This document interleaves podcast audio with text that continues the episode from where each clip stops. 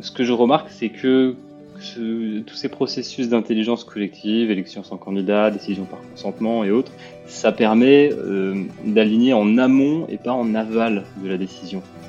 Donc plutôt que d'essayer de rattraper le truc après avoir imposé une décision en, expliquant aux gens pourquoi on a fait comme ça, une fois qu'on a eu euh, les, râleries euh, des uns et des autres qui n'ont pas compris ou qui sont pas d'accord, et ben là on va essayer de s'aligner en amont. Faut pas rêver, hein, il y aura on va, pas résoudre tous les problèmes de management avec tout ça, mais euh, ça, ça en règle pas mal quand même. Et ça correspond bien aux attentes des, euh, nouvelles générations aussi, qui demandent à être euh, un peu plus impliquées, avec plus de transparence. Bienvenue dans un nouvel épisode du podcast Tous Managers. Des témoignages d'équipes qui tentent de faire évoluer leur modèle de management en impliquant l'ensemble de leurs collaboratrices et de leurs collaborateurs. Accompagnement, prise de décision, organisation du travail, coordination, promotion, diffusion de l'information, apprentissage, leadership, comment ces équipes font pour relever les défis du management en s'appuyant sur l'implication du plus grand nombre. Je suis Julien Dreher, cofondateur de Ground, qui coach des équipes autonomes et auteur de Tous Managers un livre qui vous propose d'abandonner les modèles de management hiérarchique et surtout de voir les avantages des modèles de management qui s'appuient sur l'autonomie et la responsabilisation pour mieux traiter la diversité des tâches managériales. Vous le verrez, que l'on soit une petite PME, une start-up ou un grand groupe historique, créer ou réinventer le management en équipe est un exercice complexe car il n'y a pas de modèle unique qui fonctionnerait partout. Les équipes qui racontent leur histoire n'ont pas la prétention de vous donner la recette miracle, mais de faire un retour d'expérience pour vous donner quelques clés qui pourraient fonctionner chez vous. Alors, à très vite pour prolonger ensemble cet échange. On l'oublie souvent, mais l'acceptation des décisions au quotidien par les équipes, que ce soit de petites décisions opérationnelles ou de grandes décisions stratégiques, est autant liée à leur pertinence qu'à la légitimité du processus de décision et de la nomination de la personne qui l'a prise. Le modèle de management hiérarchique et pyramidal pêche trop souvent sur ces deux dimensions, quand ce n'est pas sur la pertinence de la décision en elle-même.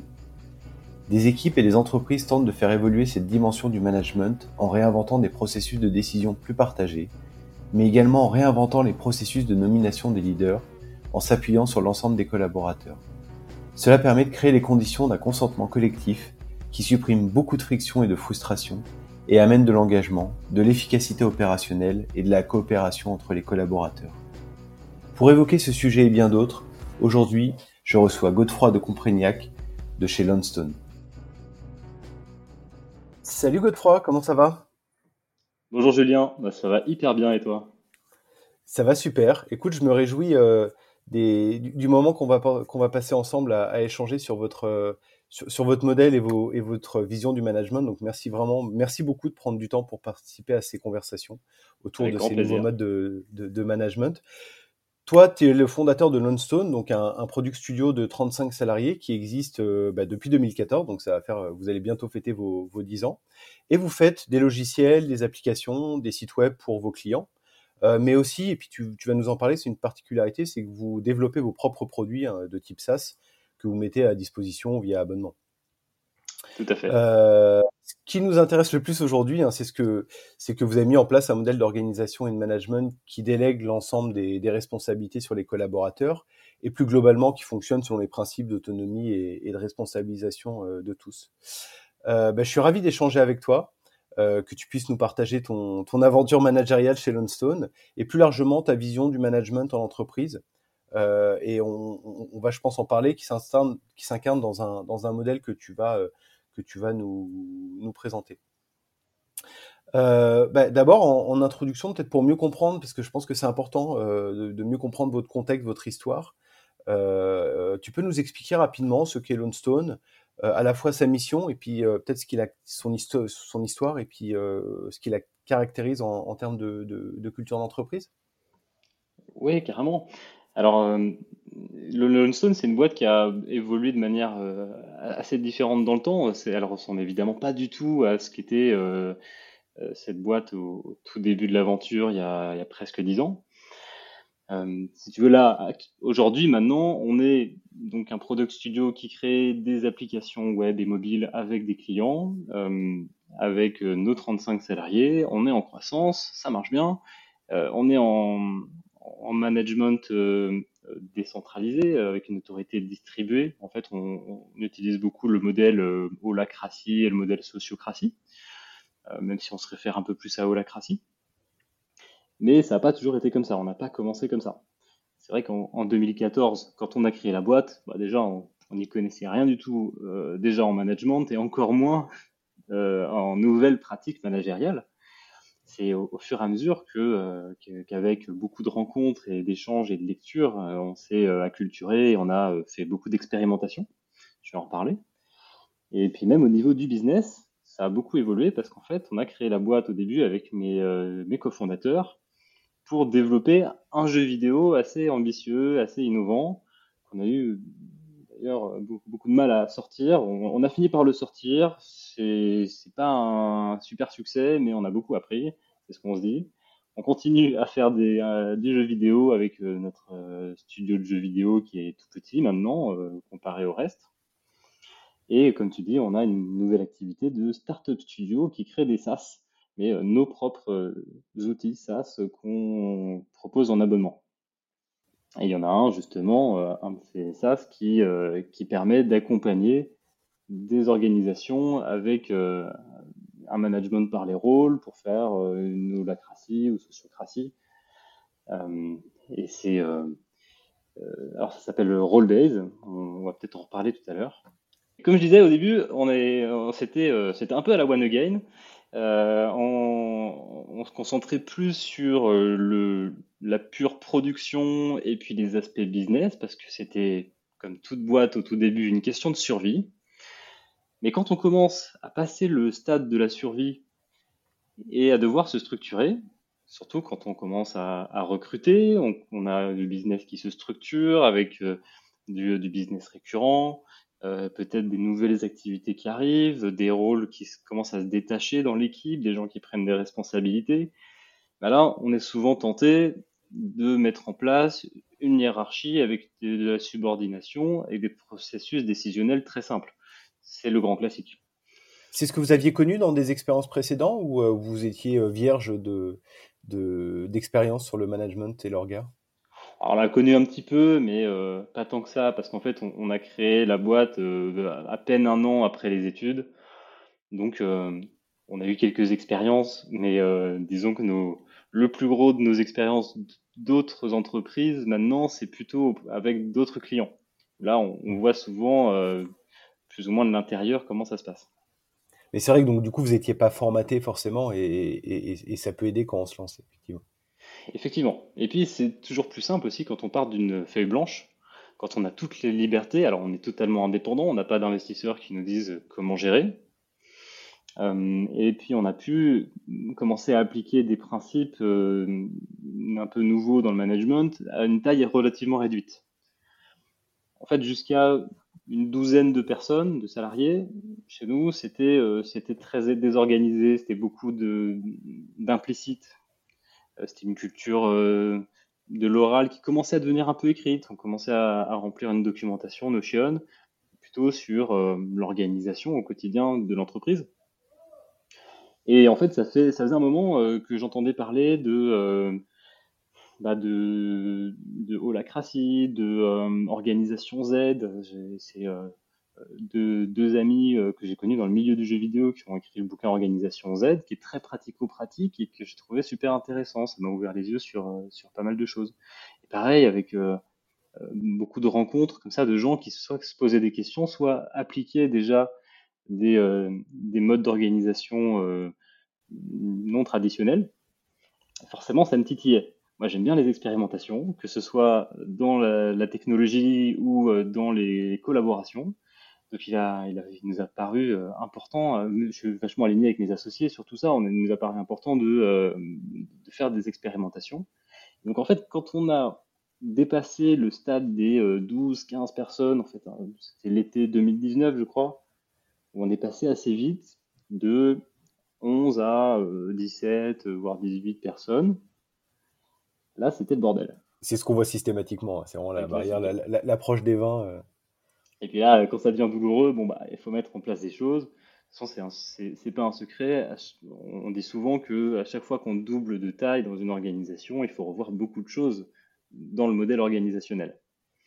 Là, ça n'a pas loupé. On voyait que euh, il commençait à y avoir des silos alors qu'on n'était pas si nombreux. Les gens comprenaient pas forcément les décisions. D'ailleurs, on ne sait pas trop qui décidait pourquoi. Euh, il y a des choses qui n'étaient pas faites, donc il y avait des manquements dans l'organisation. C'est là où on s'est dit bon, il faut, faut s'organiser. Tentons un truc on, va, euh, on va commencer à, tester quelque chose, mais déjà avec de l'intelligence collective. Donc, vous voulez pas imposer quelque chose tout de suite. Donc, en fait, euh, moi, ce que j'ai fait, c'est que j'ai préparé euh, un, petit peu de documentation, un PowerPoint pour expliquer les grandes idées. Donc, des idées de, de grands principes fondamentaux dont on ne peut pas déroger. Et puis, euh, euh, alors les valeurs, euh, c'était plutôt décidé avec l'équipe.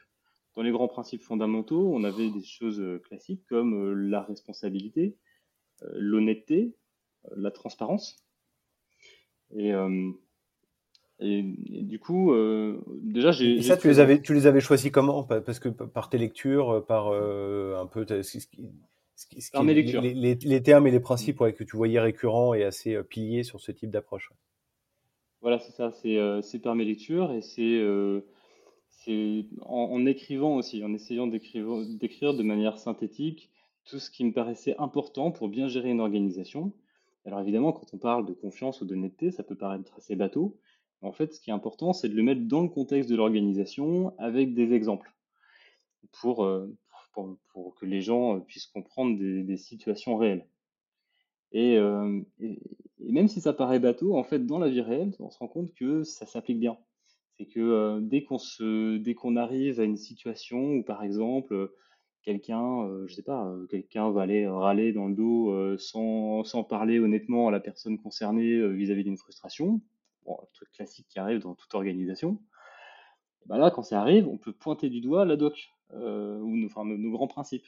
On lui dit, bah, ah, ça serait cool d'en parler aux intéressés, et puis de résoudre le problème plutôt que, euh, de l'empirer en, en, parlant dans le dos.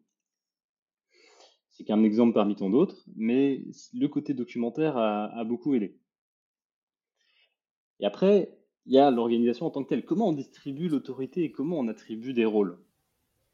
Alors, que j'ai fait dans ce cas-là, c'est que j'ai organisé un atelier avec tous les salariés. Ça va, on n'était pas encore nombreux. Et on a fait en plusieurs étapes. On a déjà ensemble divisé les grandes fonctions de l'organisation. En fait, ce qui, est, ce, ce qui est devenu nos cercles.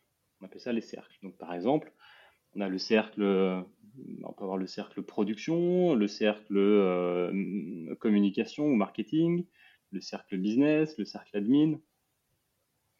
Voilà, on fait toutes les grandes fonctions. Et puis après, on voit euh, qui, euh, qui bosse déjà dans ces cercles-là, qui aimerait bosser dans ces cercles-là, qui se sent légitime pour diriger, entre guillemets, ces, ces, différents cercles. Donc on a pu mapper tout ça. Quand il y a eu des ambiguïtés, par exemple, deux personnes qui voulaient euh, toutes les deux euh, gérer euh, un cercle, bah là, on a encore utilisé l'intelligence collective. Donc, on, s'est inspiré des process comme l'élection sans candidat, qui permet de trouver normalement la meilleure personne pour un rôle. Ça, c'est quelque chose qu'on a mis un petit peu de temps quand même à vraiment bien appliquer. Là, on l'applique pas mal maintenant, je pense. Mmh. Euh, peut-être que je peux en profiter pour rappeler ce que c'est. Peut-être, ouais, ça peut, c'est, intéressant. intéressant. Rappelle, euh, rappelle, effectivement, ça peut être intéressant. Bah, alors, l'élection sans candidat, c'est, bizarre comme nom, comme ça. en fait, je trouve ça super intéressant parce que nous, on a tous l'habitude des élections classiques avec des votes. Et du coup, c'est du vote anonyme. On a des candidats, c'est pour qui on peut voter. Et puis, on donne une voix à une personne, c'est la personne qui a le plus de voix qui gagne. Mais bon, en fait, ça, c'est. Euh, il y a de nombreux problèmes avec cette approche. Déjà, c'est pas forcément les candidats qui se présentent qui sont les meilleurs pour, euh, pour occuper un rôle. Ensuite, il y a tout de suite des questions de stratégie. Il suffit qu'il y en ait un qui fasse campagne pour grappiller une ou deux voix de plus et pour gagner. Donc en fait, c'est peut-être bon pour les, personnes carriéristes, mais c'est pas forcément bon pour l'organisation. Ce qui paraît meilleur pour l'organisation, c'est un processus qui utilise l'argumentation pour trouver la meilleure personne. Et donc, le process est assez simple. En fait, on dit, pas de candidat. Alors, il peut y avoir des gens qui se présentent comme candidats. Hein. On a le droit de parler, on a le droit de s'exprimer. Évidemment, euh, si quelqu'un, euh, moi, je peux aller dire, euh, bah, je serais bien tenté d'occuper ce, rôle-là et je me sens légitime et, ça fait partie de l'évolution de carrière que je voudrais. En fait, il y a de l'informel, mais comme derrière le process, il est assez sain, en fait, l'informel n'est pas toxique. Quoi. En tout cas, l'informel n'intoxique pas le, le processus derrière. C'est ça. Et même, je pense qu'il faut au maximum favoriser la communication. Pour une bonne collaboration, il faut. Je m'arrête là-dessus, Godefroy, mais c'est intéressant parce que euh, on a souvent ce retour parfois quand on observe un peu de loin ces modèles-là, qui sont des modèles extrêmement codifiés. Euh, il y a des gens euh, pour qui ça fait peur en se disant, bah ok, ça veut dire qu'on peut plus se parler, ça veut dire que tout doit être mis par écrit, ça veut dire que tout doit être fait dans des cérémonies, etc. Donc ça peut faire peur, voire limite un peu sectaire. Sauf qu'en fait, il y a énormément d'informels, mais c'est un, un, informel qui est très sain et qui vient en complément finalement et en structuration euh, euh, bah de, parce que justement, il y a ces, euh, tous ces process qui sont extrêmement bien clairs et sains pour tout le monde. On peut vite tomber dans ces travers, c'est vrai. Il y a des gens qui vont s'enfermer dans les frameworks et qui en fait en oublient l'essence, qui en oublient la philosophie. Et on peut très bien respecter un framework. Euh, par exemple, euh, un exemple qui me vient souvent en tête, c'est des gens qui croient faire de l'agilité en appliquant Scrum à la lettre. Hmm. Scrum, c'est super, mais en fait, c'est euh. Scrum n'est pas suffisant pour faire de l'agilité et l'agilité ne nécessite pas Scrum. On peut faire de la fausse avec Scrum. Et là, l'idée, c'est aussi de faire de l'organisation agile. Donc, forcément, il existe des frameworks comme Scrum, mais pour l'organisation. Donc, holacratie et sociocratie en font partie, mais en fait, il y en a d'autres, il y a tout un tas de dérivés.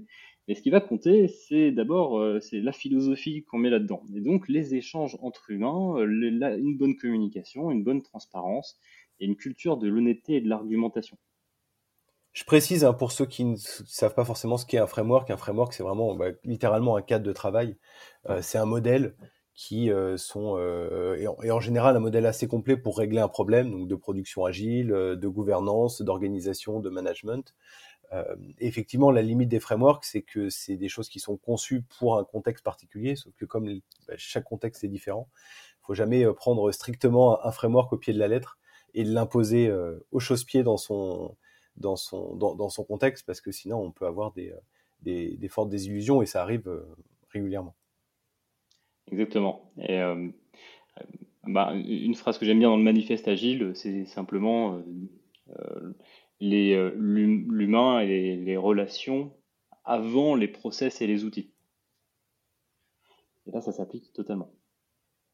Pour en revenir à l'élection sans candidat, L'idée, en fait, c'est euh, de, demander à tous les participants qui sont habilités à, participer à l'élection.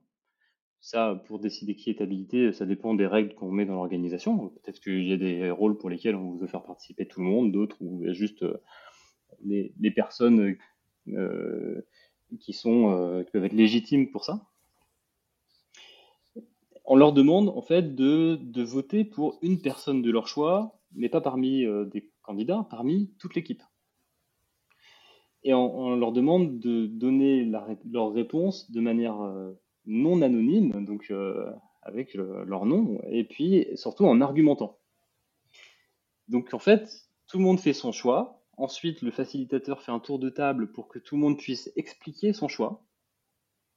Et là, euh, on, se donne comme consigne de ne pas changer d'avis euh, entre temps. D'ailleurs, le mieux, c'est de noter la personne pour qui, à qui on pense à l'avance.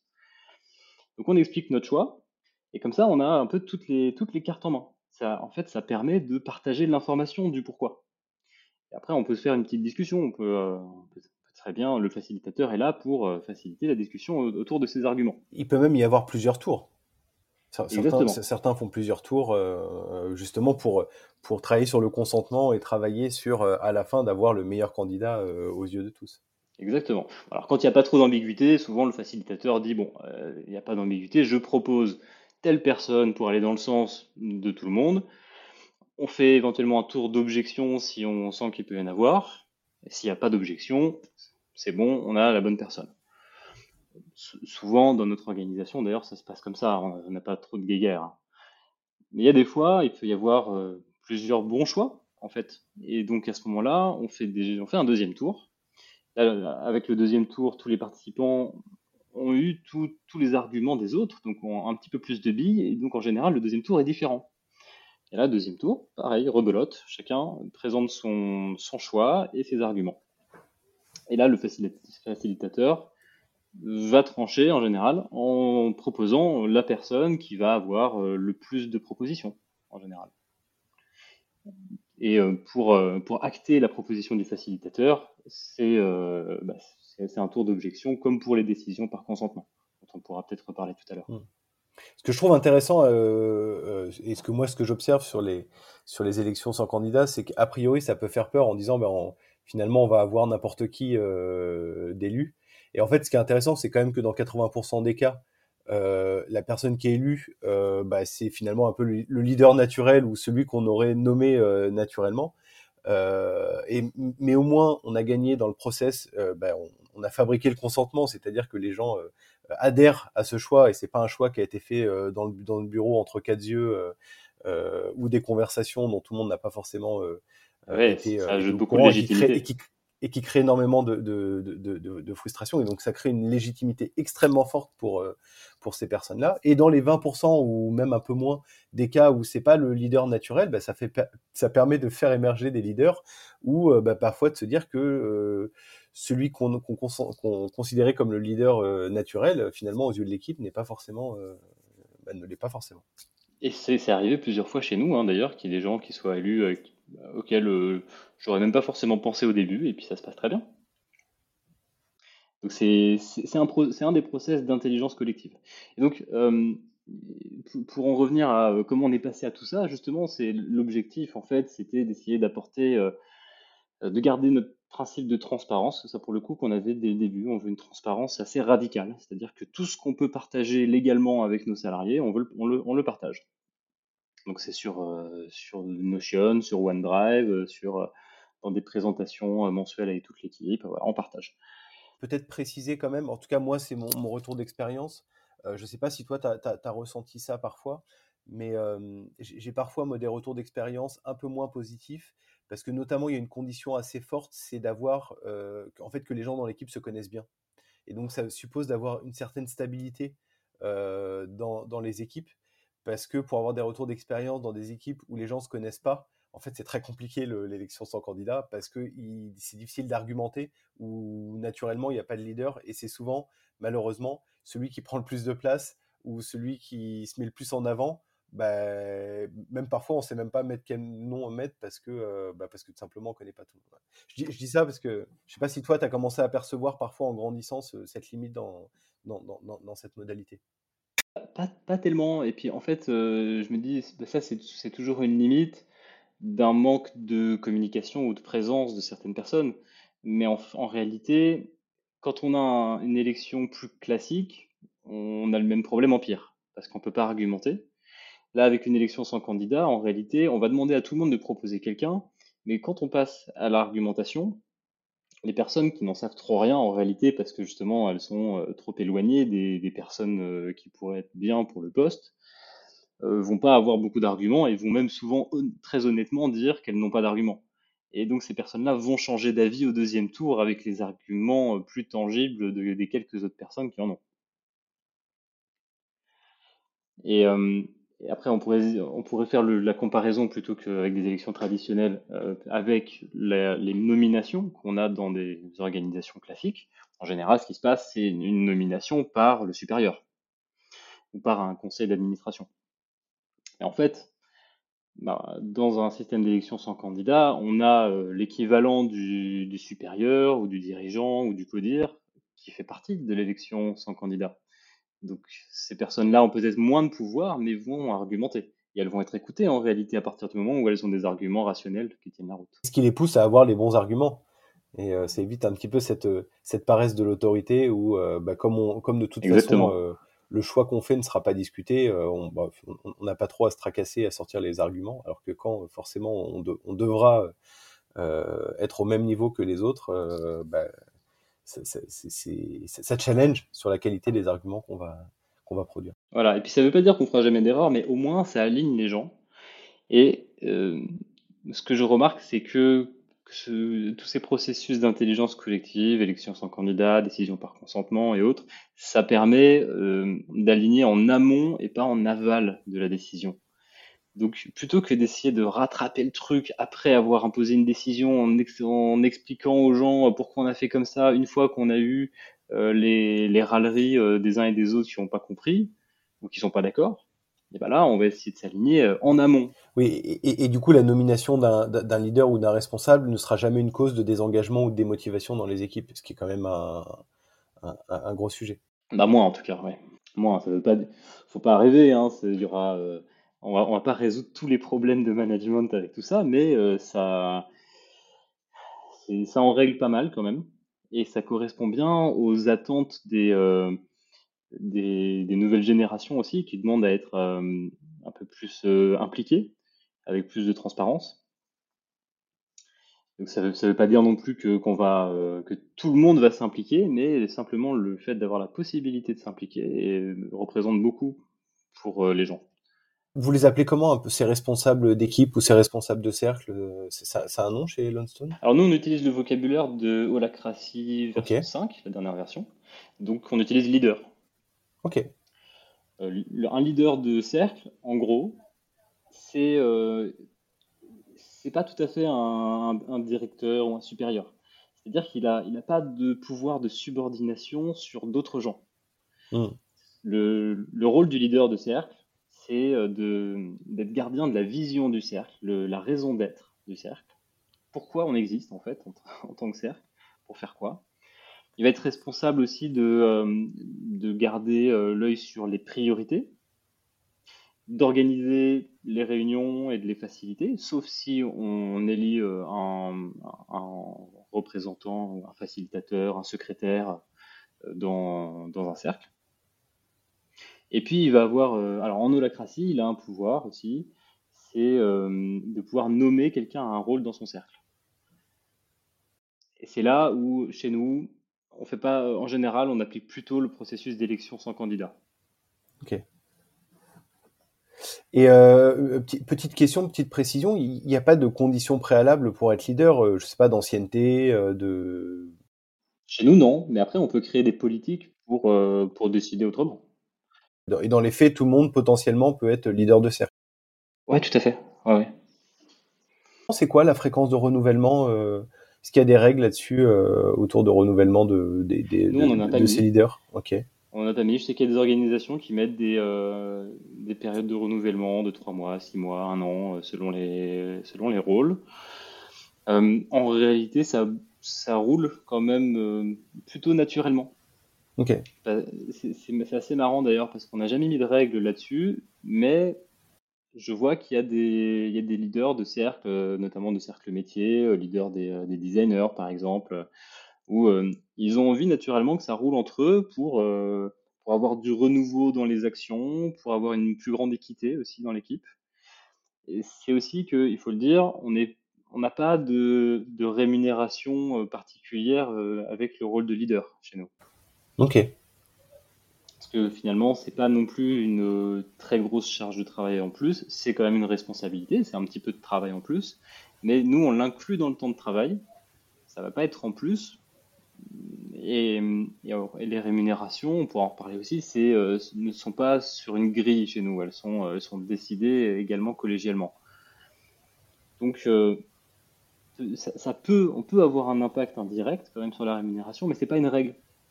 Donc les gens font pas ça pour l'argent, il faut pas ça non plus pour le statut, parce que ça va pas automatiquement avec un titre ronflant sur LinkedIn. Euh, même s'ils peuvent, en réalité, ils le font pas. C'est pas interdit, mais ça intéresse personne chez nous, en fait. Ce qui, compte euh, pour les, gens qui travaillent chez nous, c'est de faire euh, du, du, beau boulot en équipe et que avec des bonnes conditions de travail et avoir du temps pour voir sa famille. C'est intéressant ça comme observation. Ça veut dire que ben, les, les, gens qui travaillent chez Lundstone, quand ils se présentent sur LinkedIn, ils mettent leur nom de métier, donc développeur, designer, euh, ou autre, et jamais ils vont euh, mettre euh, le rôle qu'ils tiennent dans la gouvernance ou dans l'organisation Lundstone comme leader du cercle production, par exemple. non, c'est intéressant. Ça on n'a pas de head of machin.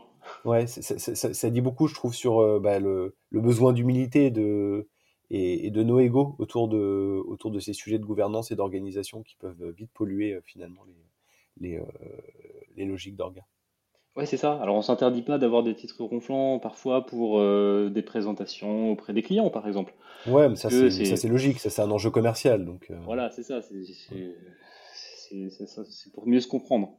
Non, et puis, vis-à-vis des clients, c'est important aussi. Euh, si le client il veut parler au, qu'il ne maîtrise pas forcément votre culture et que pour le client il veut parler au CEO ou au CTO, bah, il faut qu'il y ait quelqu'un qui a un rôle de si, ouvertement de CEO ou CTO parce que sinon on ne sait pas à qui s'adresser. Alors d'ailleurs, moi parfois je suis CEO, parfois CTO auprès des clients, ça dépend en fait comment ça nous arrange. Mais en réalité, en interne et même sur LinkedIn, d'ailleurs, je suis, euh, moi je suis cofondateur. Et, euh, et j'occupe plusieurs rôles, donc j'ai une liste de rôles comme tout le monde. Et ça évolue dans le temps. On a mis en place du coup il y a, un peu plus de 4 ans. Donc on a fait ces, ateliers pour, euh, bah, pour lancer la machine, en fait, pour déjà se faire un organigramme des rôles et des cercles voir qui prend quelle place. Euh, expliquer aussi comment on va commencer à prendre les décisions. C'est-à-dire que bah, maintenant, on prend plus toutes les décisions avec tout le monde ou alors euh, juste les associés. Non, maintenant, les décisions appartiennent à des domaines d'autorité. Par exemple, une décision qui concerne la communication externe, et eh ben, ça sera du ressort uniquement du cercle communication, qui, pour, qui peut solliciter les avis des autres, mais qui n'a pas besoin de l'aval de qui que ce soit. Même pas d'un associé, d'un dirigeant, de qui que ce soit. C'est en fait, euh, c'est écrit, on a écrit noir sur blanc le domaine d'autorité de chaque cercle. Ok, autonomie totale sur le, sur le domaine de chaque cercle. Exactement. Dedans, on peut mettre aussi euh, des, euh, des budgets, enfin tout, tout, ce qui permet en fait de clarifier les choses. Ok. Et, et, après, pour que ça tourne, en fait, ça peut pas marcher sans rituel. Parce que si tu mets pas en place des rituels, tu vas te retrouver avec un organigramme qui ressemble de moins en moins à la réalité avec le temps qui passe. Et tu as besoin de rituels pour mettre à jour ton organigramme, c'est-à-dire euh, en fait faire de la gouvernance, et puis pour euh, traiter les affaires du quotidien. Et donc il y a, deux grands types de réunions qu'on a vite mis en place. C'est euh, la réunion de gouvernance pour en fait créer des rôles et des cercles, en modifier, en supprimer, et puis les assigner. À quelle fréquence? Ça dépend des cercles. Chaque cercle décide. D'accord, ah, ça c'est propre. Chaque cercle a sa propre réunion de gouvernance. D'accord, pardon. Voilà. Mais souvent, une fois tous les deux ou trois mois, ça suffit largement. Et ça dure euh, moins d'une heure. Euh, parfois, on sait qu'il y a plein de sujets, ça dure euh, une heure, une heure et demie, mais en général, en 20 minutes, c'est plié. Et en fait, du coup, ça c'est même pas de la réunionnite, c'est juste c'est des rituels, il faut les faire parce qu'en fait on se rend compte que le faire même quand il n'y a pas d'ordre du jour, et ben, une fois qu'on est dedans, on se rend compte qu'en fait il faut parler de tout un tas de sujets. Euh, à partir du moment où c'est mis en place, ça, roule. Et de la même manière, on a les réunions de triage, qu'on appelle aussi tactique chez nous, euh, parce que c'est tactical meetings en anglais. Et ces réunions de triage, c'est des réunions plus opérationnelles où là, on va traiter les affaires du quotidien, donc euh, différents sujets qu'on peut appeler tension, par exemple, dans le, dans le jargon ou la cratie. Chez nous, on appelle ça un sujet ou une tension. Euh, et, on les traite du coup avec le cercle. Et pareil, c'est une, récurrence. Nous, on a des cercles qui se réunissent toutes les semaines, d'autres tous les mois, d'autres tous les deux mois. Ça dépend du besoin opérationnel. Oui, ça dépend de l'intensité du sujet. Euh, j'imagine que sur de la prod, c'est beaucoup plus, euh, c'est beaucoup plus intense que sur des sujets qui sont peut-être des sujets un peu plus, un peu, un, peu moins, un peu moins critiques et que là, il n'y a pas forcément besoin de se réunir toutes les semaines. Ouais, c'est ça. Donc ça peut varier dans le temps aussi. Hein. Le, but, c'est de s'adapter aussi. Ça fait partie de l'agilité de l'organisation. C'est euh, du test and learn. En fait, il euh, n'y a, pas, il a pas un modèle qui convient à tout le monde. Donc c'est toujours bien de s'inspirer pour euh, quand même partir sur quelque chose qui n'est pas complètement à côté de la plaque. Mais en fait, rien que dans la compréhension des modèles existants, on évolue chacun individuellement. Moi, par exemple, quand j'ai commencé à mettre, à proposer tout ça à l'équipe il y a quatre ans, il y avait plein de choses que j'avais pas compris du tout. Et du coup, il nous manquait des pans entiers des, modèles euh, qu'on nous proposait. Mais c'est pas grave en fait. C'est pas grave du tout. Il faut pas culpabiliser. Il y a des boîtes qui sont capables de se payer des super coachs pour euh, mettre ça en place rapidement, efficacement. Il y en a qui en sont pas capables. Nous, on n'avait pas les moyens de se payer un coach. Euh, je me suis, je me suis pris au jeu. J'ai adoré faire tout ça. Donc, je pense que maintenant, je me débrouille pas trop mal, mais je suis pas non plus expert. Je pense qu'il faut y aller juste avec humilité et euh, avec un droit à l'erreur. En fait, il faut se dire avec l'équipe, et eh ben, euh, on se fait confiance, on, tente des trucs, on va peut-être se planter sur certains aspects, c'est pas grave. Si on se plante sur un truc, on en parle tout à fait ouvertement, on résout le problème, on fait autrement. C'est pas grave, on avance. Il y a un paradoxe toujours bloquant, hein, c'est qu'on on a toujours envie de bien maîtriser avant de se lancer, Sauf que on peut pas maîtriser sans s'être lancé parce que c'est en, faisant qu'on apprend et qu'on maîtrise. Donc euh, il y a toujours cette espèce de paradoxe qui, peut tétaniser euh, au lancement de ce genre de démarche. C'est ça, et en fait tout se joue dans le la pratique au quotidien. C'est plein de petites habitudes. Parce qu'on on peut avoir une constitution qu'on adopte, on peut avoir un super outil euh, qui, qui nous permet de visualiser et de gérer tout un tas de choses. C'est très bien. mais en fait, ça va se jouer aussi dans comment on va collaborer entre nous, comment on va faciliter les réunions, euh, comment on va s'écouter et argumenter. Hmm. Et alors, comment vous gérez ces, ces, cercles? Comment vous décidez de créer des nouveaux cercles ou au contraire d'en supprimer ou, ou, de découper un cercle en deux cercles, etc. Ça, se passe à quel niveau? Ça se passe en réunion de gouvernance. En fait, euh, ça vient toujours de l'impulsion d'une personne qui, euh, ressent euh, un besoin. Euh, je, parlais, tout à l'heure de tension, qui est dans, le jargon holacratique, euh, qui, qui, veut dire en fait l'écart ressenti entre ce qui est et ce qui pourrait être, ou ce qui devrait être. Et une tension ne vient pas nécessairement avec une solution toute trouvée. Ce qui est important, c'est de l'exprimer au sein du cercle qui est concerné par le, domaine et par la raison d'être. Donc, euh, bah, si, je pense que, euh, je sais pas, qu'il faut recruter un, commercial ou qu'il faut faire une nouvelle offre commerciale, euh, bah là, je vais faire une tension pour en parler avec le cercle business. Si ça concerne plus largement plusieurs cercles, eh ben, on va plutôt aller dans le cercle supérieur qui va inclure les différents cercles concernés. Et donc là, on va en parler en réunion de gouvernance avec les participants de ces cercles. On n'est pas d'ailleurs obligé d'attendre la prochaine réunion de gouvernance. Moi, j'aime bien comme principe de dire que euh, deux choses. Euh, première chose, on peut déclencher une réunion un peu quand on veut. Si on a besoin de traiter un sujet plus rapidement, on ne va pas attendre deux mois si la réunion est dans deux mois. C'est absurde. Euh, deuxième principe, c'est que c'est un principe d'initiative. C'est que c'est très bien d'avoir des processus décisionnels qui sont documentés et qui sont adoptés par tout le monde, mais il ne faut pas que ça bride les initiatives. Et donc je pense que ce qui est important aussi, c'est de, bien définir qu'est-ce qui est du domaine de l'initiative personnelle? donc, c'est-à-dire, on fait et on en parle après. En fait, il y a plein de choses qu'on peut faire comme ça. Tant que tant que ça met pas en risque l'organisation, c'est-à-dire tant que ça, par exemple, ça n'engage pas un, budget sur un an pour lequel on peut pas se rétracter, autant que c'est pas un, contrat gravé dans le marbre, et ben en fait, on peut souvent faire, quelque chose et puis euh, ensuite en parler. Alors, il faut pas froisser des gens non plus. Donc, dès qu'on commence à parler d'une création de, cercle avec euh, une assignation ou une désassignation de rôle euh, concernant d'autres gens, là, ça peut toucher la sensibilité de certaines personnes. Évidemment, il faut, y faire attention. Donc, on ne peut pas toujours prendre ce genre d'initiative. Et là, on le fait en réunion de gouvernance. Mmh.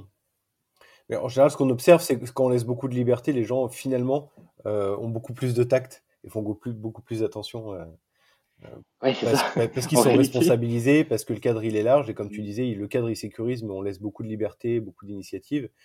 Mais euh, ce qu'on pourrait croire de manière un peu paradoxale, c'est que les gens font pas n'importe quoi, justement parce qu'ils tiennent à cet espace de liberté.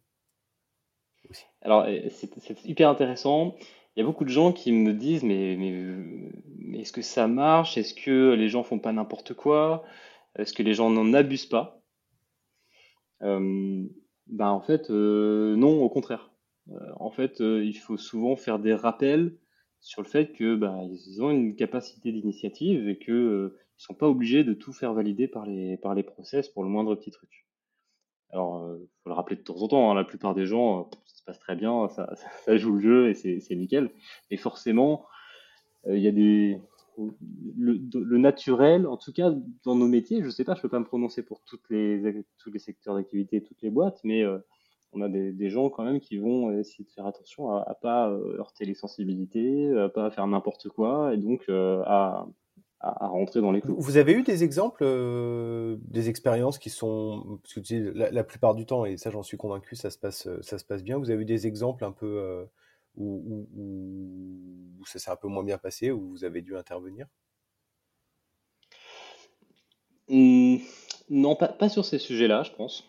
Alors, il y a toujours, évidemment, quand on commence à atteindre une certaine taille d'équipe, il peut y avoir des sujets RH, des sujets de, euh, bah, de par exemple, euh, des, conflits entre euh, interpersonnels ou des, des, des, baisses de performance de la part de certaines personnes. Et c'est là où c'est important aussi de, de, tracer une ligne entre ce qui va pouvoir être décidé avec l'équipe, avec les différents cercles ouverts, transparents, etc. Et ce qui va être plutôt du ressort d'un plus petit, un, plus petit comité qui peut être élu quand même, euh, mais qui va avoir une certaine confidentialité. Parce qu'en fait, rien que les questions RH sont soumises à un cadre légal. On, on, ne peut pas aborder euh, toutes les questions RH avec toute l'équipe de manière transparente on peut pas parler librement de euh, comment on va virer quelqu'un parce que euh, il a des, euh, des performances gravissimes, même parfois comment on va distribuer les dividendes. Je sais pas. Ça, peut-être que, alors là pour le coup c'est pas tant le cadre légal, mais il y a des décisions qu'on va vouloir garder au sein d'un groupe restreint. Ça peut être les associés, ça peut être des RH. Et ça, c'est quand même à, à déterminer de manière très claire auprès des salariés, à leur dire où sont les limites. Hmm. Parce qu'il y en a toujours en fait des limites. Et, d'expliquer pourquoi il y a ces limites-là. Oui, c'est ça. Alors il y a des contraintes légales, mais euh, il y a aussi tout un choix, un tas de choix. On peut avoir des organisations qui sont euh, qui, poussent l'ouverture à l'extrême. Euh, nous, on a on a décidé quand même de rester déjà dans un, cadre juridique de SAS, c'est-à-dire c'est une société par action simplifiée, tout ce qui est plus classique, avec des statuts et un pacte d'associés. C'est euh, voilà, c'est classique. On a on a du coup un conseil d'administration, mais en fait qui, se réunit que très virtuellement, parce que toutes les questions stratégiques, on les aborde avec l'équipe. Et en fait, on, s'est gardé juste le minimum syndical comme part décisionnelle des actionnaires. Du coup, ça me fait une bonne transition. Vous avez mis quoi en place autour, bah alors justement, du, management des personnes? Donc, ça peut être à la fois leur progression, leurs augmentations, leur leur départ en congé, alors allant jusqu'à peut-être le licenciement ou le départ. Enfin, j'ai envie de dire de l'onboarding quand on arrive chez Lundstone jusqu'à son départ quelques années après. c'est quoi son expérience managériale? Il y a beaucoup de choses à dire. Euh, déjà, euh, euh, alors peut-être déjà sur le recrutement, comment on recrute, comment on décide? c'est hyper impactant pour l'organisation de recruter quelqu'un, surtout en France avec des CDI qui sont très engageants. Donc, ce qu'on a fait, c'est que déjà, c'est le cercle qui a besoin de la personne qui fait la demande de recrutement. Donc, en général, chez nous, par exemple, ça va être le, cercle Product Studio qui va va demander à recruter un développeur. Il fait la demande, donc euh, c'est-à-dire euh, déjà il décide en, son sein avec ses participants par décision par consentement de est-ce que on, recrute quelqu'un ou pas, est-ce qu'on se le permet euh, d'un point de vue business, est-ce que ça tient la route, est-ce que c'est nécessaire, est-ce que ça, est-ce que ça va marcher? Une fois que cette demande est actée, ça part au cercle recrutement qui va donc faire la recherche avec le, les besoins définis. Et euh, le cercle recrutement ensuite a, totalement la main sur euh, bah, qui, comment trier, comment faire passer les entretiens, euh, et, Du coup, qui sélectionner et pour quel salaire Une fois que toutes les étapes du process de recrutement sont passées, le, le la candidate est, choisie, à ce moment-là, on fait une dernière étape, donc un dernier euh, entretien entre guillemets, qui est euh, soit un resto, soit un apéro, soit une visio. On aime bien appeler ça le candidat apéro, avec euh, toutes les personnes qui le souhaitent dans l'équipe. Et donc, en général, il y a 6, 7, 8 personnes qui viennent. Euh, un quart d'heure, une heure, deux heures, ça dépend, pour parler avec la personne. en fait, c'est génial parce que euh, déjà le, candidat va avoir un petit peu, va se faire un peu plus une idée de qui est l'équipe avant de signer.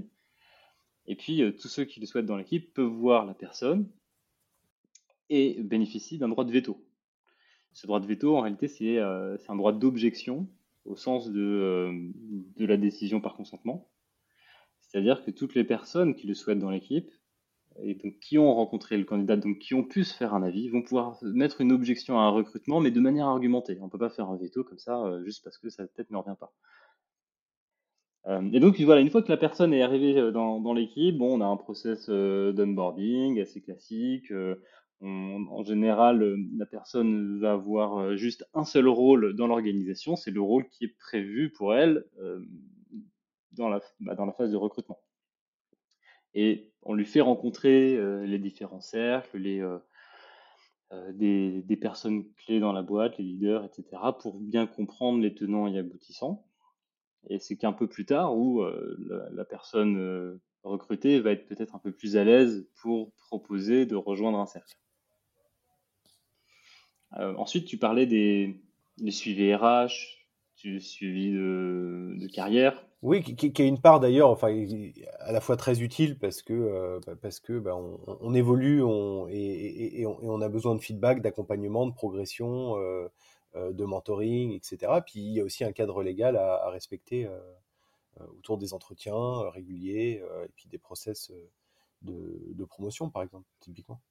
Et ouais, et donc ça, ça évolue aussi au fur et à mesure chez nous. Euh, pendant longtemps, c'était, il y avait que les associés qui faisaient passer les entretiens RH. Euh, maintenant, on a depuis un an, ou un peu plus d'un an, on a un cercle RH avec une leader euh, qui a été élue.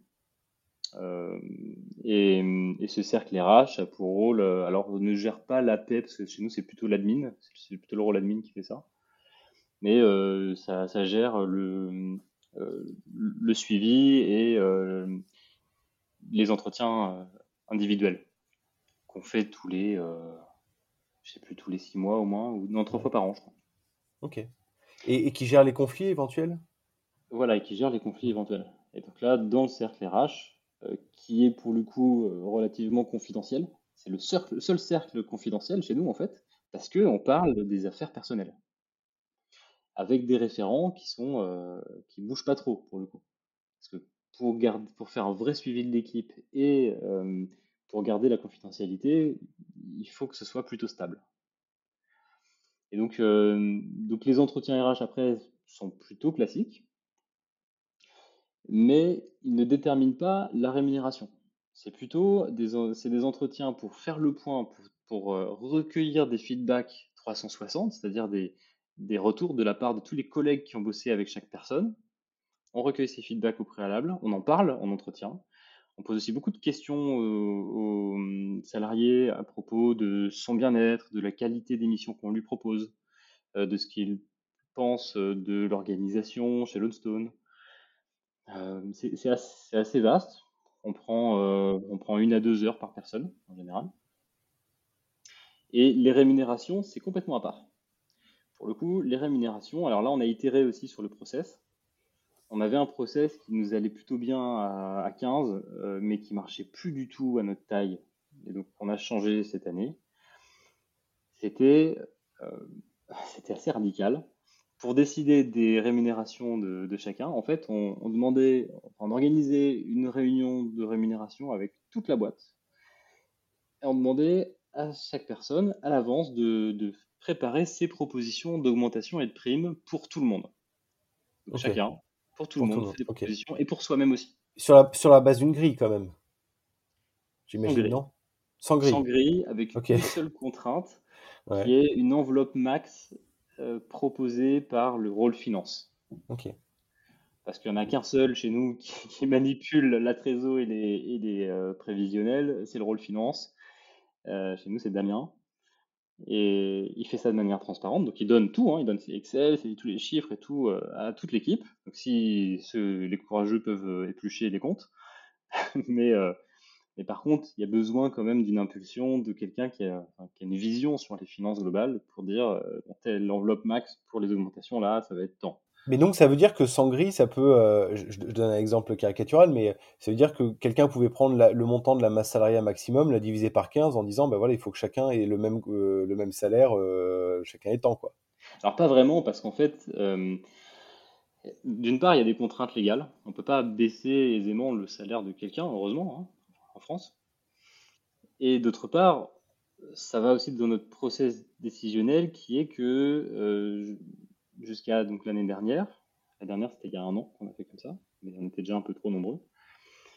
Euh, c'était euh, en fait on décide pas du salaire des personnes, on décide uniquement, d'augmentation et de prime. Ça peut que augmenter. Et la décision, elle se fait par consentement avec les participants. Donc, euh, c'est-à-dire qu'on a tout, on demande de préparer à l'avance pour que les gens aient leurs arguments en tête et des montants en tête. Mais le jour, le moment venu, on parle de chaque personne. Et pour chaque personne, on a les propositions des autres qui sont débattues et qui sont entérinées avec une décision par consentement. Donc, avec un tour de clarification, un tour de réaction et un tour d'objection. C'est très transparent. ça peut être assez dur aussi parce que ça nécessite de l'honnêteté euh, si, on, si on veut être trop complaisant, ça fait juste des augmentations pour tout le monde et ça râle après. Euh, et si, euh, si on est honnête de manière trop brutale, ça peut heurter les sensibilités. donc ça demande quand même à, faire attention. D'expérience en petit comité, ça a bien marché. En plus gros, c'est un peu plus compliqué parce que les gens se connaissent moins tous. ça fait il y a des groupes naturels qui se forment. Et peuvent moins juger avec pertinence de, de, de ce que mérite un tel ou un tel. Quoi. Oui, c'est exactement ça. Donc là, ce qu'on a mis en place cette année, on a, j'ai pas encore beaucoup de recul pour euh, dire si ça cartonne ou pas, euh, mais ça me paraît plus pertinent. Euh, on a mis en place un comité, un comité de, rémunération tiré au sort. Donc tous les six mois, on va élire un comité avec trois salariés tirés au sort, un associé tiré au sort, sachant que tous les associés chez nous sont salariés. Et donc, trois, trois salariés non associés, un associé et la leader du cercle RH. Donc euh, cela, constitue le comité. On a gardé le système où tout le monde remplit un tableur avec les propositions d'augmentation et de primes pour tout le monde, mais de manière argumentée à l'écrit. On doit vraiment euh, le faire sérieusement tous. Et euh, le jour du comité, en fait, tous les membres du comité ont pu avoir toutes les informations, donc ça fait un paquet d'infos, euh, qu'on regroupe tout avec une macro Excel. Et là, le, comité se réunit toute la journée pour, euh, pour discuter de toutes les augmentations et primes sur la base des propositions de tout le monde, mais aussi avec euh, comme information l'évolution des salaires de chacun, les informations financières de l'entreprise, les feedbacks, euh, enfin les, résumés des feedbacks et entretiens RH, euh, dans la mesure des contraintes légales évidemment, parce qu'il y a quand même beaucoup de règles euh, RGPD et du code du travail à respecter. Il mmh, faut, être, sérieux avec ça quand même. Et donc sur la base de, toutes ces infos, le comité débat et acte par décision par consentement chaque augmentation est primée. Ok. Donc on essaie d'utiliser l'intelligence collective au maximum. Par consentement, ça veut dire que ce qui sort de cette journée, donc les propositions de ce comité, euh, sont proposées à l'ensemble des collaborateurs pour, euh, pour feedback ou, ce qui sort de cette journée, c'est euh, c'est ce qui est officiellement les, nouveaux salaires? En gros, est-ce que derrière, il y a encore une boucle de, feedback? Non, pour le coup, il n'y a pas d'autres boucles de feedback. Ce qui sort du comité, c'est acté. Hmm. Mais comme effectivement, il y a eu il y a eu le, tirage au sort. en fait, ça donne des gages sur, bah, sur le fait qu'il n'y a pas d'injustice et il n'y a pas d'arbitraire parce que, parce que potentiellement tout le monde est représenté. Et on le fait à partir de la data aussi. On a la data consolidée que, que tout le monde peut accéder. Et donc, si, si on constate des vraies incohérences entre les propositions de l'équipe et ce qui a été acté, euh, évidemment, ça peut faire un tollé. Donc, le comité euh, ressent bien sa responsabilité. Et ça, c'est intéressant, je m'arrête un peu là-dessus parce que c'est, on, le voit souvent et on a tendance à oublier que on, pense toujours que l'enjeu, et ce qui, est, évidemment très fort, hein, l'enjeu de, des augmentations, c'est euh, l'équité ou l'égalité, c'est-à-dire le fait que, bah, voilà, avec la méritocratie derrière, c'est que je mérite bien le salaire et que, et que chacun a, le bon salaire par rapport à son mérite. Sauf qu'en fait, on se rend compte que dans les faits, il y a tellement de paramètres, il y a tellement de, il y a tellement d'enjeux, il y a, il y a, il y a tellement de personnalités, parce qu'on n'a pas tous la même perception du mérite et, tout ça, que finalement, c'est très difficile à obtenir d'avoir une, une vision méritocratique à 100%. Et donc, pour pas le sentiment d'injustice, en plus, il faut avoir un process dans lequel les gens aient confiance et, et dans lequel il y ait le moins arbitraire possible. Et au final, on peut avoir des, des, perceptions un peu d'inégalité si le process, lui, est pas arbitraire et qu'il est, qu'il est, qu'on peut même se projeter dans le process et, notamment avec notamment avec des grilles. En fait, c'est aussi ça le c'est aussi ça l'enjeu. Oui, complètement. Et c'est vrai que les rémunérations, c'est certainement un des sujets les plus touchy, les plus compliqués à traiter. Et, là, vous n'avez toujours pas de grille, hein, c'est ça? On n'a pas de grille. Ah, en fait, on n'a pas de grille. C'est hyper intéressant, On estime que l'intelligence collective va mieux gérer cette multitude de paramètres qui ne peut pas être exprimée avec une grille. En fait, une grille, pour moi, ça peut être très bien, peut-être pour une taille de boîte euh, supérieure, avec des, des, responsabilités qui sont beaucoup plus cloisonnées. Mais quand on a une boîte avec euh, des gens quand même qui se croisent, tout le monde se connaît pas à fond, mais quand même tout le monde sait qui qui, qui fait quoi. Euh, on, compte d'ailleurs continuer comme ça en ouvrant des nouvelles agences plutôt qu'en étendant constamment la même. Donc là, euh, nos prochains recrutements sont plutôt prévus en full remote dans notre agence remote, donc partout en France, plutôt qu'à Nantes. On va faire quelques recrutements à Nantes mais euh, la, majeure partie va, être en remote. Comment les gens prennent leur congé? C'est libre. En fait, on a, alors c'est du très classique, hein, on a des, 5 semaines de congés payés. Euh, il y a toujours cette, des, petits débats sur soit augmenter les congés, soit, soit passer la semaine de 4 jours. Mais avec, euh, c'est assez compliqué euh, économiquement de faire beaucoup plus tout en continuant à augmenter les salaires et les conditions de travail euh, autres que celles-ci. mais par contre, le mot d'ordre, c'est la liberté sur un peu tout ce qu'on fait. Donc les congés sont totalement libres, on les pose même du jour pour le lendemain tant que ça gêne pas la prod, donc ça gêne pas un client par exemple. Euh, on, les, pose quand on veut et c'est pareil pour le télétravail. Le télétravail, on n'a pas besoin de le déclarer à l'avance, on le déclare le jour même pour des questions d'assurance, euh, mais sinon c'est complètement libre. Euh, ce qui fait que ce qui est assez cool d'ailleurs, c'est que on a on a plein de bébés maintenant dans l'équipe parce que je pense que les gens se, sentent suffisamment à l'aise pour c'est une question d'âge aussi, mais ils se sentent à l'aise pour combiner leur vie de famille et leur vie en entreprise. Ouais, c'est chouette. Et puis, on, voit bien à travers ce que tu dis, hein, c'est toujours le couple euh, liberté-responsabilité, quoi. C'est euh, ça qui marche. Et, la liberté, l'autonomie euh, génère de la responsabilité sur les congés. c'est ce qu'on observe toujours. Hein, c'est la liberté, mais je les prends pas si, en fait, j'ai un gros rendu client. je les prends pas si, finalement, il y aura plus personne dans l'équipe parce que je suis les derniers à apprendre, et, et etc. Donc, donc les, les, les, les gens font gaffe. Exactement. Et combiner aussi une culture de la, de la data et de la transparence. La data, c'est important. Mmh. Euh, que chacun puisse savoir euh, euh, bah, les congés des autres ou combien de temps j'ai bossé moi.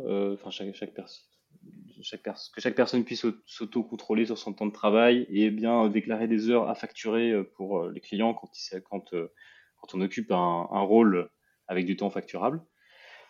La data et la transparence, c'est hyper important, mais, euh, pas pour du, flicage, pas pour du contrôle, mais pour le bon fonctionnement de la boîte et pour que euh, en fait la responsabilité, la liberté fonctionnent bien effectivement. C'est un bon équilibre à trouver. Ouais. Écoute, c'est hyper intéressant. Euh, c'est quoi maintenant vos, perspectives un petit peu euh, Dire un mot? Alors, notamment, vous essayez un peu de conceptualiser votre modèle, euh, ce, qui est, ce, qui est, ce qui est hyper intéressant. On en a parlé. Peut-être nous en dire un petit peu un mot, puis un peu, c'est comment tu vois toi les, les prochaines années et c'est quoi vos grands défis, vos grands enjeux en termes d'évolution on, on, voit effectivement, et c'est génial de l'avoir présenté un peu de manière, de manière chronologique, c'est qu'on voit que c'est finalement un, un, système vivant qui évolue en permanence avec beaucoup d'apprentissage, beaucoup de tests, beaucoup d'évolution, euh, au, plus près à chaque fois des, problématiques que vous détectez. Oui, c'est un, un, organisme vivant, hein, comme le dit euh, Lalou d'ailleurs euh, dans Reinventing Organization. c'est, un organisme vivant, il faut le considérer comme tel, donc il faut privilégier l'agilité. Et alors, on, on, continue à évoluer avec. alors, on ne se fait pas des grands plans stratégiques sur 5 ans parce que c'est pas du tout agile on se fait euh, des objectifs quand même sur, euh, sur un an, deux ans max, mais on sait que c'est plutôt pour vérifier que le business model tient la route plus qu'autre chose. Donc on va continuer à développer notre activité de product studio avec des recrutements de euh, majoritairement de développeurs, mais aussi un petit peu de product manager, designer et, et bizdev. Donc on a prévu de peut-être doubler de taille en un peu plus de deux ans. Et, euh, et on a prévu aussi de continuer à développer nos outils SaaS, et en particulier Rollbase, donc euh, rollbase.io, qui est un, outil pour gérer plus facilement des gouvernances partagées comme la nôtre, ou même en fait tout type d'organisation avec de la gestion par les rôles. En fait, ce qu'on est en train de faire, c'est de, conceptualiser un modèle euh, un peu général qui permet de faire un premier pas dans ces modèles d'organisation. On appelle ça le RBM. Le RBM pour euh, Role-Based Management, c'est-à-dire le management basé sur les rôles. C'est tout bête. Euh, on considère juste en fait que toutes les fonctions de l'organisation euh, peuvent être représentées par des rôles sous la forme d'un organigramme en cercle concentrique. Et donc, bah, voilà, on a l'organisation qui est un rôle, qui contient le marketing, par exemple, qui est un rôle, qui contient le, euh, le site web qui est un rôle, etc. C'est intéressant parce que euh, parce que souvent un des freins euh, pour basculer sur ces nouveaux modèles comme ça de rôles distribués, c'est que le modèle pyramidal il est très commode parce qu'il est très simple en fait vu qu'un manager en fait concentre tous les rôles donc c'est très facile à représenter. Avec on voit bien toutes les limites. Hein, euh, on voit bien toutes les limites que ça a parce qu'une personne ne peut pas euh, évidemment bien faire et être motivée sur l'ensemble des rôles qu'il a, qu'il a, qu'il a à gérer, ou, alors ça crée des effets silos, donc après c'est l'autre problème.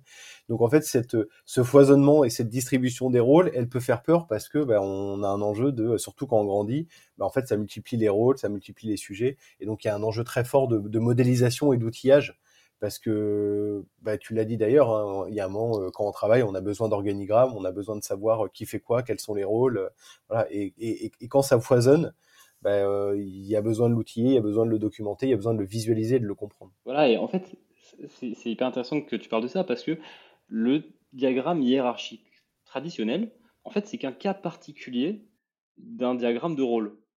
Donc, c'est assez facile de passer de l'un à l'autre peut utiliser le RBM, on peut utiliser Rollbase pour transposer une organisation traditionnelle et la faire évoluer vers des pratiques managériales plus ouvertes et plus distribuées. Parce que comme tu dis, un, directeur par exemple, ou un manager de manière générale, en fait, il va avoir plusieurs rôles. Il va avoir un rôle décisionnel, un rôle de leadership, un rôle de euh, représentation, un rôle de formation ou de mentor. En fait, tout le monde n'est pas euh, la personne la plus adaptée pour endosser tous ces rôles donc, euh, au fur et à mesure, on va pouvoir euh, créer des nouveaux rôles, les assigner aux bonnes personnes et distribuer un petit peu euh, la charge de travail, la charge mentale aussi, c'est important d'en parler, hein, et, les responsabilités. Et, donc en fait, avec Rollbase, on prend l'essence de holacratie, sociocratie, mais aussi Scrum, qui, est un, qui est un framework de gestion par les rôles, mais au niveau du projet. Et ça permet de déjà se faire un organigramme très clair. En fait, c'est con, mais avoir quelque chose de très visuel dans lequel on peut naviguer de manière interactive, ça permet de mieux s'y retrouver. Puis avec un moteur de recherche aussi pour retrouver quelqu'un ou pour retrouver un rôle. Et puis euh, des concepts clés. Pour moi, il y en a quelques-uns, il n'y en a pas 36 en fait, qui, euh, qui, gravitent autour des rôles. On a parlé tout à l'heure des réunions. En fait, c'est des, des, rituels. Des réunions, c'est euh, c'est quelque chose dont toute organisation a besoin. Et pour moi, c'est super utile que ce soit relié à des rôles. Parce que comme ça, on, peut, on sait tout de suite qui est impliqué dans une réunion, qui va participer, qui va décider.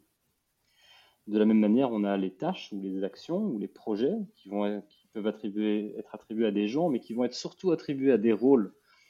Parce qu'en fait, une tâche, c'est pas nécessairement une personne qui doit la faire. C'est plutôt un rôle endossé par une personne. Ce qui est très utile parce que, par exemple, si cette personne tombe malade, part en congé ou quitte l'entreprise, et eh ben, en fait, la personne qui va reprendre son rôle va se retrouver avec ses tâches. Mmh. Simplement. C'est vrai, effectivement, il y a cette logique de simplification et de sécurisation aussi. Euh, et, c'est souvent aussi euh, deux, freins pour la mise en place de ce modèle, c'est qu'on dit au moment, bah, en fait, je, ne vais plus rien maîtriser, euh, tout va tout va partir dans tous les sens, et, si, bah, effectivement, si si, si, j'ai un incident, j'arriverai même pas le, à le voir. Et effectivement, ce genre d'outil permet de, de, mieux manager ça. Ouais, alors c'est un, un, aspect super utile des rôles. J'ai un ami par exemple qui a qui, qui, était cofondateur d'une boîte, qui a revendu ses parts, qui est, parti. Et cette boîte, elle était passée en sociocratie avec euh, donc euh, un management par les rôles. Bah, en fait, quand il est parti, ce qu'ils ont fait, euh, c'est qu'ils ont juste listé tous les rôles qu'il avait, mais en fait, ils avaient déjà la liste parce qu'ils étaient en sociocratie. Et plutôt que de faire une fiche de poste avec tous les rôles que doit occuper une nouvelle personne, et eh ben, ils se sont juste redistribués les rôles qu'il avait au sein de l'équipe. Et hop, ça s'est fait de manière hyper simple. Du jour, du jour au lendemain. Du jour au lendemain. Et après, peut-être qu'ils ont dû recruter quelqu'un d'autre pour absorber une charge de travail, mais au moins, tout fonctionnait tout de suite. Hmm. Hyper euh, intéressant. Euh, donc il y a vraiment du concret là-dedans. Et alors le, dernier truc aussi euh, pour moi qui gravite autour des rôles, c'est les sujets ou les tensions. c'est en fait la, notion de, de, partage ou de demande d'information qu'on fait sur un rôle. concrètement, on pourrait faire par exemple une boîte à idées pour toute l'entreprise ou pour le cercle cohésion. On peut faire des annonces des différents cercles. On peut faire une proposition pour prendre une décision au sein d'un rôle ou d'un cercle. D'ailleurs, quand je parle de cercle, là, c'est pour utiliser le jargon euh, holacratie, mais en fait, un cercle, c'est un rôle avec des gens dedans. Hein. Et donc, la notion de sujet lié à un rôle, c'est pour moi tout aussi important que la notion de réunion liée à un rôle et de, de tâches liées à un rôle. Ok,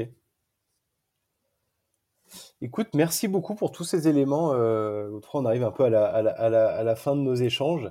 Euh, bah, un, truc qui me marque euh, entre le, ce que tu disais au départ et, puis euh, finalement tout ce que tu as dit pendant notre échange, c'est qu'en fait, tu as commencé ta carrière, j'ai l'impression que tu n'as pas reproduit le modèle managérial un peu classique et traditionnel parce que euh, en fait j'ai l'impression que ça vous intéressait pas beaucoup.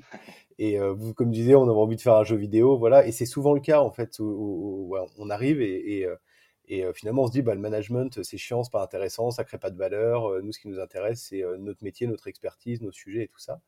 Mais ce qui est marrant c'est quand on t'entend parler du modèle de management Lone en fait on te voit passionné par ce sujet et, et, donc finalement, c'est pas le management qui t'intéressait pas en fait, c'est le modèle management traditionnel qui t'intéressait pas.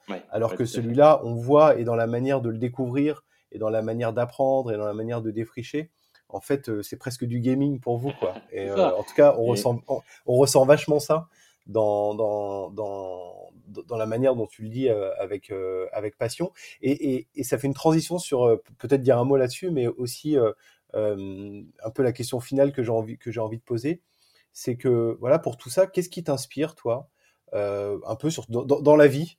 Euh, je sais pas, des personnes, des livres, des, des sports, des équipes, des, des, des, phénomènes culturels. Qu'est-ce qui t'inspire, toi? Moi, j'ai une petite idée, mais.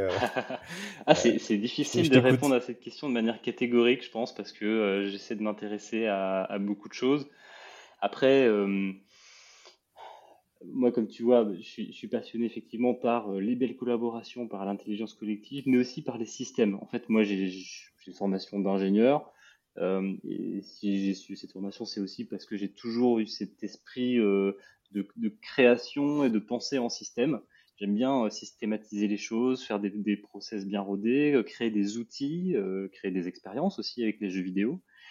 et donc, je m'intéresse toujours beaucoup aux technologies, à, l'IA actuellement parce que je trouve ça passionnant techniquement et je pense que même socialement, ça va avoir des impacts énormes. je me suis beaucoup intéressé au, processus politique aussi, démocratique et de, et de gestion de la monnaie, tout ce qui fait tourner un pays. J'aime bien les systèmes. Voilà. En termes de d'inspiration, euh, j'aime beaucoup la science-fiction. Citer par exemple Isaac Asimov ou, Douglas Adams, qui est beaucoup plus marrant, mais qui est, qui en fait la bonne science-fiction, ça, ça, fait réfléchir à des nouveaux modèles. Ça utilise souvent les sciences et la technologie, mais, mais en réalité beaucoup pour réfléchir des modèles d'organisation humaine.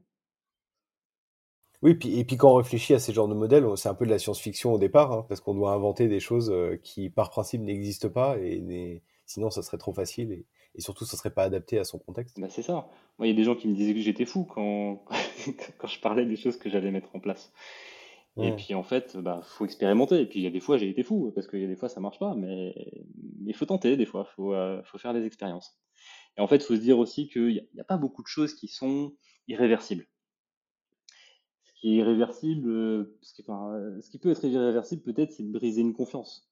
Euh, mais, mais les modèles organisationnels, on peut tenter plein de choses tant qu'on le fait en bonne intelligence, c'est-à-dire avec une bonne communication. Et ben, c'est là qu'on peut aller plus loin. Et, plus globalement, une bonne, une bonne posture, hein, effectivement, d'humilité et de, et de se mettre dans cette logique de j'ai des convictions, j'ai pas de certitude, on, on, va tester et puis on verra bien ensemble ce que ça va donner. Ouais, ce qui est, euh, ce qui est pas évident quand on est euh, fondateur d'une entreprise, c'est qu'il faut euh, à la fois réussir à lâcher du lest, pas avoir le contrôle sur tout. Quand on distribue une autorité, on l'a distribuée, on n'a plus l'autorité dessus. Mais à la fois quand même avoir cette, cette posture de, alors certains appellent ça la source, par exemple. c'est cette posture où on a apporté une vision, on la porte souvent encore. Donc on est écouté. Il faut réussir à, véhiculer ces idées, non pas dans un but de les imposer, mais de les enrichir avec l'équipe. Écoute, je te propose qu'on termine là-dessus. Vraiment, merci beaucoup euh, Godefroy pour euh, ces échanges et, ces retours d'expérience qui étaient très concrets. C'est vraiment euh, hyper hyper enrichissant. et puis aussi merci pour ta franchise et ta transparence. J'espère que vous continuerez à vous développer en gardant cette approche, même si je suis sûr que si, si, si, si, on se reparlait, on refaisait l'entretien dans 2-3 ans, tu auras encore des nouvelles choses ah, et des nouveaux apprentissages à, à, à nous partager. N'hésitez pas si vous à contacter Godefroy via LinkedIn. je vais vous mettre le lien si vous souhaitez aller plus en détail sur certains sujets évoqués aujourd'hui. comme vous voyez, c'est Godefroy est passionné. Je pense qu'il sera il, se fera un, plaisir de pouvoir échanger avec vous. Euh, avec plaisir. Sur, sur, ces différents sujets. Merci beaucoup, Julien. Merci, Godefroy. Merci, Julien, pour l'invitation. C'est un plaisir. À bientôt. Merci beaucoup pour votre écoute. Si vous avez été intéressé par cet épisode, vous pouvez en retrouver d'autres sur la chaîne.